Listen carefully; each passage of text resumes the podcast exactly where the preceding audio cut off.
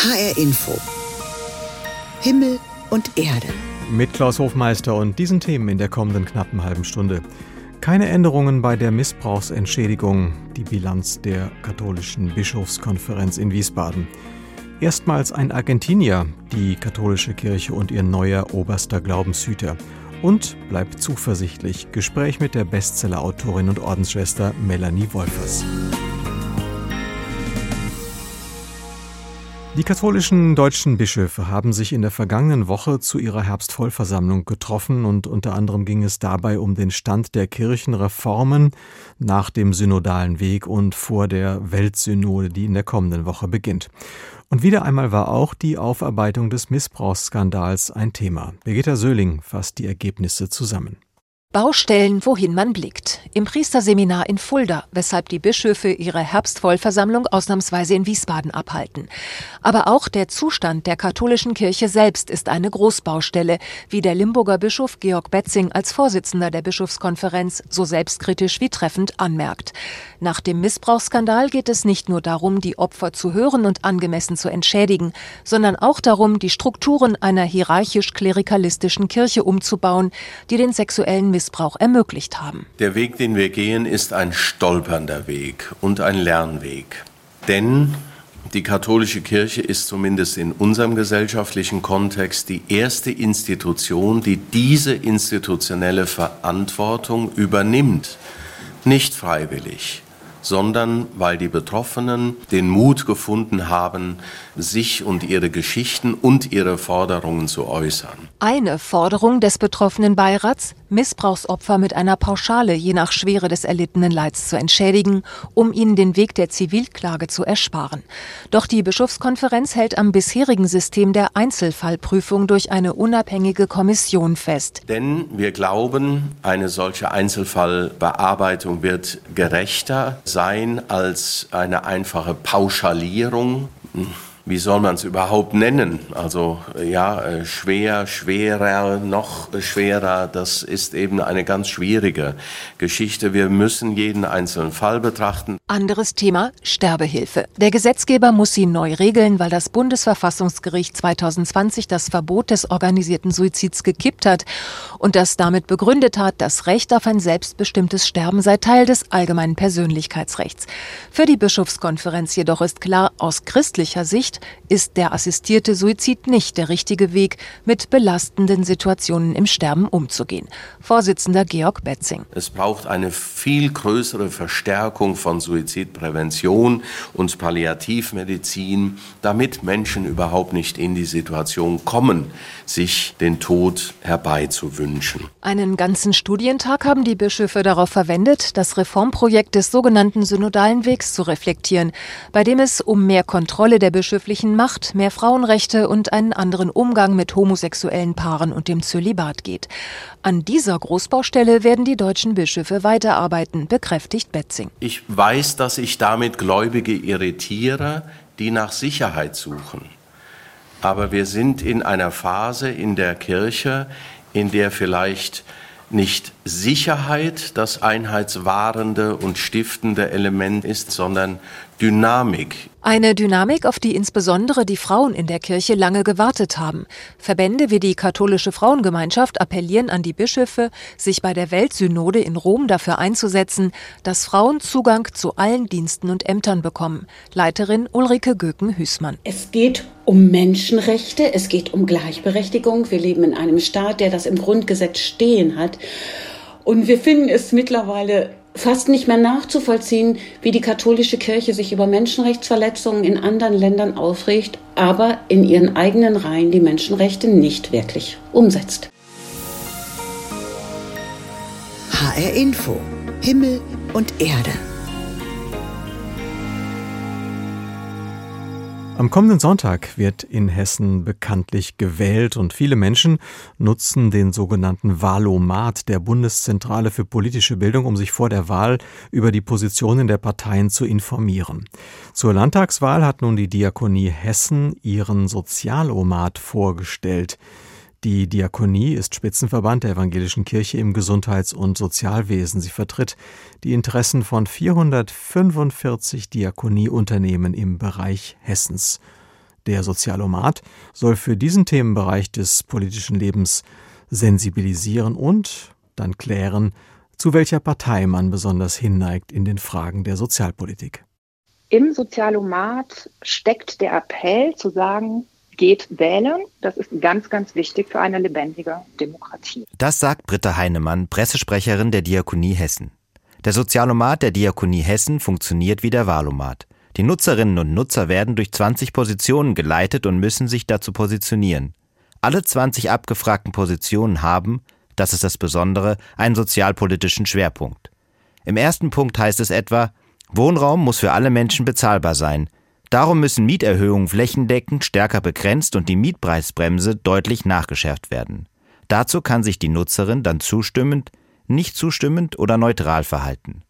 Max Pohl aus Oberursel hat den Sozialomat durchgeführt. Ich denke, der Sozialomat kann sicherlich dazu beitragen, die eigene Entscheidungsfindung ähm, sinnvoll zu treffen, da es einem die Möglichkeit gibt, über konkrete Fragestellungen nachzudenken und die eigene Position anhand derer zu überprüfen. Allerdings sieht er auch eine Schwäche gegenüber dem Wahlomat. In meiner persönlichen Erfahrung fand ich den Wahlomat etwas präziser, etwas mehr ähm, fokussiert auf klare Fragestellungen, auf konkrete sozusagen politische Programmentscheidungen. Auch Johanna Leinius aus Kronberg hat den Sozialomat gemacht. Ihr Fazit fällt ähnlich aus. Ich finde den Sozialomaten auf jeden Fall sinnvoll, weil er noch mal tiefer in einzelne Themenbereiche reingeht, die jetzt beim, äh, beim Wahlomat zum Beispiel eher oberflächlich behandelt werden. Wer den Sozialomat bis zum Ende macht, erhält eine Übersicht, mit welchen Parteien die eigenen Ansichten am ehesten übereinstimmen. Zusätzlich gibt es eine Zeile, die darüber informiert, wie sehr man selbst mit der Diakonie Hessen übereinstimmt. Das hat Frau Leinius zunächst verwundert. Da war ich kurzzeitig irritiert, dass man das auch sah, dass, wie, wie, wie die Diakonie sich positioniert. Frau Heinemann von der Diakonie ist es wichtig zu betonen. Der Sozialomat ist eine Orientierungshilfe. Wir sprechen aber keine Wahlempfehlung aus. Wer allerdings die Übereinstimmungsrate mit den Parteien und die mit der Diakonie vergleicht, kann im Umkehrschluss durchaus erkennen, welche Parteien den Positionen der Diakonie am nächsten stehen. Max Pohl findet das nicht problematisch. Also ich persönlich denke, dass die Kirche durchaus ein Anrecht darauf hat, ähm, in der Gesellschaft auch ihre, ihre Einflüsse geltend zu machen. Aber von daher fand ich es eine, eine positive Initiative. Es zeigt ja auch den Fokus der Diakonie und der Kirchen auf die sozialen Themen unserer Zeit. Und auch Frau Leinius sieht kein Problem darin, dass sich eine kirchliche Organisation hier politisch positioniert. Weil Kirche ja politisch ist. Letztendlich ist es ja eine weltanschauliche ähm, Glaubensgemeinschaft, die natürlich auch bestimmte, gerade im Sozialen, bestimmte Werte vertritt. Konstantin Sacher über den Sozialomat der Diakonie Hessen, zu finden im Internet mit dem Suchwort Sozialomat. Am kommenden Mittwoch beginnt in Rom die Weltsynode. 370 katholische Bischöfe aus aller Welt, dazu Priester und auch Laien, sprechen über Reformen in der katholischen Kirche und über die Frage, wie eine Kirche heute verfasst sein muss, die auf der ganzen Welt vertreten ist, die also eine Weltkirche ist, die aber doch die Einheit wahren möchte, zugleich aber in einen vielstimmigen Austausch kommen soll. Wie soll das geschehen? Diese vierwöchige Sitzung soll Antworten finden und der Papst hat dazu aufgerufen, die Weltsynode und ihr Anliegen im Gebet zu begleiten und internationale Jugendgruppen an der Frankfurter Liebfrauenkirche haben diese Bitte sich zu eigen gemacht und aufgegriffen und sie laden am kommenden Samstag zu einer Youth Mass ein, also einer Jugendmesse. Maximilian Klemann stellt das Projekt vor und auch die jungen Erwachsenen, die dahinter stehen. 19 Uhr an einem regnerischen Donnerstag im Gemeindesaal des Liebfrauenklosters. Hier trifft sich gerade die internationale Jugendgruppe Catholic Connect. Es wird Englisch gesprochen und Anna gehört dazu. Ihre Eltern stammen ursprünglich aus Südindien. Liebfrauen ist ihr geistliches Zuhause. Ich brauche diese, diese Gemeinschaft, diese Art geistliche Familie, ähm, weil ich aus meinem Leben gelernt habe, Glauben geht nicht allein. Also da brauchst du Leute, die mit dir diesen Weg gehen. Und die habe ich hier an der Liebfrauenkirche gefunden. Ihren Weg in der Kirche gehen die Menschen in Liebfrauen gemeinsam. Neben Catholic Connect treffen sich Jugendliche und junge Erwachsene hier auch zu anderen Bibelkreisen und Gottesdiensten. Ich finde, der, unser Glaube, unser christlicher Glaube kann uns unbedingt unglaublich viel geben. Und ich würde mich sehr freuen, wenn alle diesen Schatz mehr und mehr vertiefen, entdecken könnten. Sagt Maxim. Er kommt ursprünglich aus Frankreich. Anna und Maxim sind zwei junge Menschen, die den Wunsch des Papstes, die Weltsynode mit Gebet zu begleiten, ernst nehmen. Mit dem Zusammenkommen wollen sie helfen, die kirchlichen Krisen zu überwinden. Ich glaube, das ist auch ein, ein, ein Versuch oder eine Einladung vom Papst, dass wir äh, die, die Grenzen unter uns abbauen und zu dieser großen Brüderlichkeit gelangen, die wir als Kirche eh äh, leben wollen. Am kommenden Samstag organisieren die Jugendgruppen der Liebfrauenkirche aus diesem Grund die Youth Mass 23 für die Einheit mit der Weltkirche, so heißt es auf dem Flyer. Die Arbeiten laufen bereits jetzt auf Hochtouren. Was besonders an der Messe ist, erklärt Anna. Besonders an der Jugendmesse ist, dass diese Messe wirklich von jungen Katholiken hier in Frankfurt für junge Katholiken in Deutschland organisiert wurde. Also hier steht ein Team von aktuell 20 Leuten dahinter, die sich wirklich krass anstrengen. Jede Altersgruppe aus egal welchem kulturellen Hintergrund darf an der Jugendmesse teilnehmen. Liebfrauen ist ein Ort für Begegnung und mit dem Gebet für die Weltsynode sollen die Synodalprozesse und die Reform der Kirche gestärkt werden. Also wir als Katholiken glauben, dass Gebet, beziehungsweise Christen glauben, dass Gebet schon Veränderung bringen kann. Also wir glauben an die Kraft aus dem Gebet und das das halt eben Leute dort stärkt, ähm, hilft, die richtigen Entscheidungen zu treffen. Also Gebet hat halt eben für uns einen sehr starken Wert.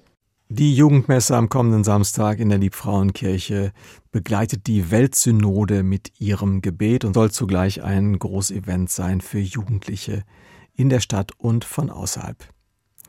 Ein anderer Wind könnte bald in der Glaubenskongregation der katholischen Kirche wehen. Seit Mitte September ist dort Victor Manuel Fernandez der Leiter ein 61-jähriger Theologe, der zuvor Erzbischof von Plata war, also ein Argentinier. Er gilt seit Jahren als der wichtigste Ghostwriter von Papst Franziskus bei theologischen Themen. Die Glaubenskongregation war lange Zeit die allmächtige Hüterin des Glaubens, vor allem der damalige Kardinal Josef Ratzinger prägte sie entscheidend. Der neue Glaubenshüter Fernandes hat bereits angekündigt, dass er stärker auf Dialog setzen wolle. Gestern wurde er mit 20 weiteren Geistlichen in den Kardinalsstand erhoben und Elisabeth Pongratz stellt ihn aus diesem Anlass vor. Fernandes ist ein Geistlicher, der inmitten der Gläubigen ist und in den sozialen Medien Tausende von Follower hat. Am 1. Juli ernennt ihn Papst Franziskus zum neuen Präfekten der Glaubenskongregation. Für die italienisch-argentinische Vatikanjournalistin Elisabetta Piquet ein entscheidender Schritt. I think it's very important that in ich denke, es ist sehr wichtig, dass der Papst in zehn Jahren Pontifikat zum ersten Mal einen Argentinier auswählt, und zwar für etwas, das ihm sehr nahe steht, zu einer der wichtigsten Vatikanbehörden. Es ist das erste Mal, dass ein Lateinamerikaner auf einem Posten ist, der bisher immer in den Händen von Europäern oder eines Amerikaners war. Ich denke, wir können wirklich sagen, dass es eine Revolution ist, jemanden wie Fernandez in dieser Position zu haben. Der Mann, der Rektor der Katholischen Universität von Argentinien war und mehr als 300 Bücher und wissenschaftliche Artikel veröffentlicht hat, soll es anders machen als seine Vorgänger. Das schreibt ihm der Papst in einem öffentlichen Brief. In anderen Zeiten, so Franziskus, habe man sich unmoralischer Methoden bedient und mögliche Lehrfehler verfolgt. Das Hauptziel sei aber die Bewahrung des Glaubens, der neue Glaubenshüter wurde vor 61 Jahren in der Provinz Cordoba geboren. Nach seinem Doktorat in Theologie arbeitete er mehrere Jahre als Pfarrer. Schon kurze Zeit später kam er mit Jorge Mario Bergoglio zusammen, damals noch Kardinal und Erzbischof von Buenos Aires, später dann Papst. Seit damals gilt Fernandez als wichtigster Ghostwriter von Franziskus bei theologischen Themen. Den Papst, wie auch ihn, hat die Zeit in seiner Heimat geprägt, so Piquet. Es ist jemand, der das Zentrum von der Peripherie aussehen kann. Wie Sie wissen, ist Lateinamerika weit weg, weit weg von Rom, weit weg vom Vatikan. Die Tatsache, dass man weit weg ist, dass man aus einem Land kommt, das viele Probleme hat, viel Armut, viel Polarisierung in der Politik, das bedeutet, dass man eine andere Erfahrung gemacht hat. Mitte September hat der Neue sein Amt angetreten. Er hat bereits einige Änderungen angekündigt. Nichts Revolutionäres, meinte er, eher praktische Entscheidungen. Der Dialog soll künftig im Mittelpunkt stehen, bevor abweichende Lehrmeinungen verurteilt würden. Währenddessen muss sich Fernandes weiterhin Vorwürfen zum Thema Missbrauch stellen. Medienberichten zufolge hat er als Erzbischof im Umgang mit Missbrauchsfällen Fehler begangen. Missbrauchsbetroffene fordern daher, dass Fernandes nicht Präfekt wird und nicht Kardinal. Erstmals ein Argentinier, die katholische Kirche und ihr neuer oberster Glaubenshüter Victor Manuel Fernandes.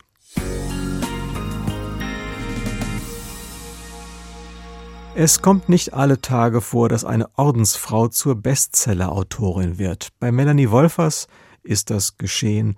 Ihre Bücher finden sich auf den Bestsellerlisten. Sie ist gefragt in Interviews und tritt in Talkshows auf.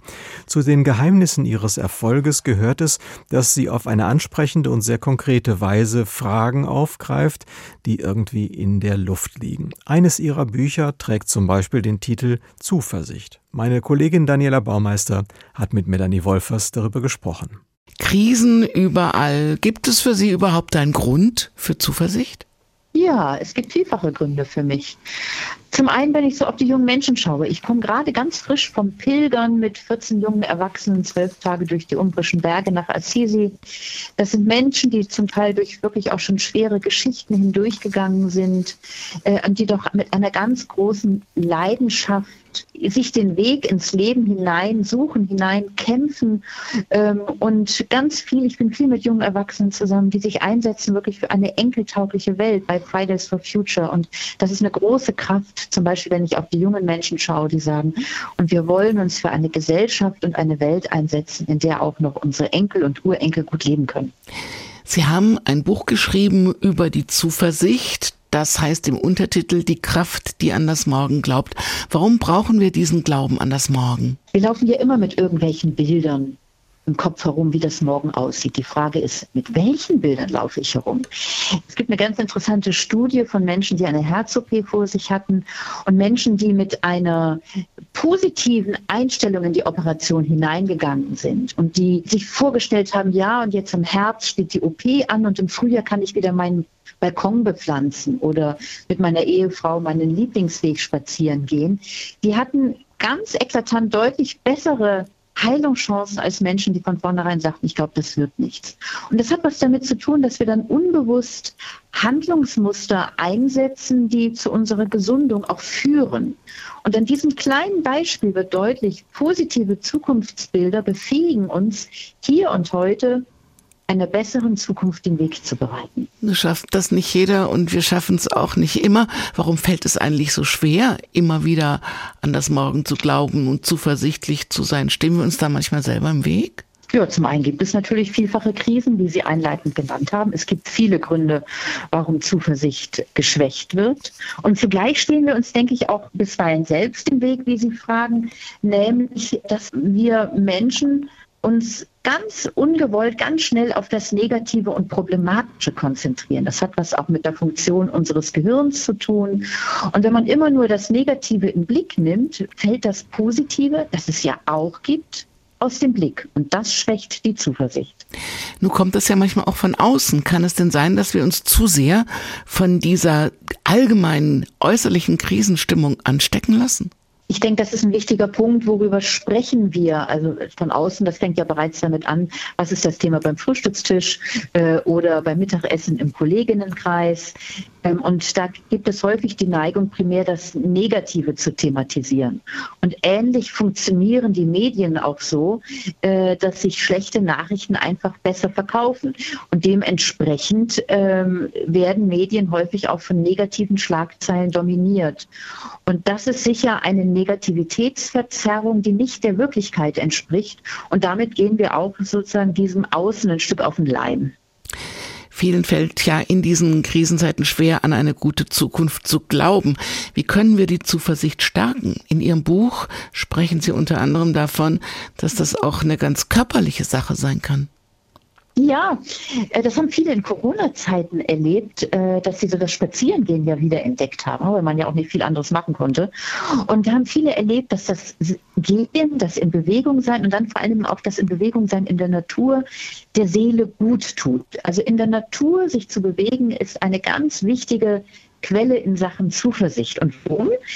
Äh, mal pointiert gesagt, wenn ich gehe, es mir gut. Also wenn wir gehen, ähm, tun wir nicht nur unserem Körper etwas Gutes, sondern auch unserer Seele. Äh, Im Weitergehen weitet sich auch der innere Blick. Und wenn ich vorher irgendwie mit meinen Gedanken verknotet gewesen bin, ähm, kommen vielleicht wieder neue Perspektiven in Blick. Und gerade wenn ich mit allen Sinnen wach in der Natur bin, also nicht noch gleichzeitig einen Podcast höre oder auf dem Handy rumdaddel, sondern wirklich auch in den Sinnen bin, in der Natur, also mit meinen Sinnen die Natur wach, wahrnehme, dann kann ich etwas spüren von dem, was es heißt, lebendig zu sein und vielleicht eine Verbundenheit zu ahnen mit, mit der Natur. Und das stärkt die Zuversicht. Welche positiven Zukunftsvisionen können uns denn stärken und vielleicht auch beflügeln? Welche, wie, wie kann man die Zuversicht sonst stärken und nähern? Haben Sie da noch ein paar Beispiele? Ja, also das eine war jetzt das Gehen, das andere ganz wichtig, tragfähige Beziehungen pflegen. Also wenn in Krisen der Boden unter den Füßen wackelt, dann tut es so gut zu wissen, ich kann da auf zwei, drei Personen bauen, ich kann mich an sie wenden und mich auf sie stützen. Also äh, vertrauensvolle Beziehungen, wo ich auf Menschen bauen und vertrauen kann und umgekehrt, wo jemand mir auch zutraut, du wirst durch diese Krise hindurchgehen. Ich glaube an die Kraft in dir. Das kann dir beflügeln und stärken. Und damit verbunden auch im Blick auf Beziehungen. In Krisenzeiten neigen wir ja oft dazu, uns so sehr auf unsere Ängste und Sorgen zu fokussieren und alles andere gerät aus dem Blick. Das wird irgendwie immer dunkler im Tunnel und der Tunnel wird immer enger. Und da ist es so wichtig zu fragen, wer braucht mich hier und heute? wartet jemand auf meinen Anruf, auf meine Unterstützung. Das weitet den Blick über den Tellerrand hinaus und ich merke, ey, es ist gut, dass es mich gibt. Ich kann jemandem Gutes tun. Und das stärkt das Sinnerleben und das stärkt Zuversicht. Melanie Wolfers im Gespräch mit Daniela Baumeister. Das Buch zum Thema lautet Zuversicht und ist im Bene Verlag erschienen. Im Offenbacher Hafenviertel hat ein Künstler eine rosa Kapelle gebaut. So etwas gibt es ja nicht allzu häufig und es gibt sie auch nur für ein paar Wochen. Aber Kirchengemeinden nutzen das ausgiebig und nicht nur sie. Es gibt Gottesdienste, Konzerte und mehr an einem Ort, an dem sich Kunst und Glaube begegnen sollen. Wolfgang Hetfleisch hat sich das angeschaut. Ein Mann steigt vom Rad und zückt sein Smartphone. Er will Fotos machen von dem seltsamen Gebäude, das er an der Offenbacher Hafenallee durch einen Bauzaun erspäht hat. Es hat die Form einer christlichen Kapelle und ist leuchtend rosa. Der Weg hinein ist ein bisschen versteckt, aber kurz darauf steht Norbert, so heißt der Radler, mittendrin im rosafarbenen Bau und schaut sich um. Es fällt auf. Und jetzt ist die Frage, was ist der Sinn und Zweck der Geschichte? Wer kommt hier in dieses Ding rein? Was ist das für eine Art von Begegnung? Gibt es hier vielleicht noch einen Tee oder sowas? Da sehe ich Teelichter schon. Ist das den ganzen Tag geöffnet? Ja und nein. Der Zugang ist möglich, aber Programm gibt's nur an einigen Abenden und an den Wochenenden. Lukas Sünder schaut sich im 5 Meter breiten und 7 Meter langen Kirchlein um. Er hat es gebaut, Anfang September, aus Holz und Dämmplatten, rosa Dämmplatten. Soft Chapel, also sanfte oder auch weiche Kapelle, so hat der 33-jährige Künstler sein Objekt getauft.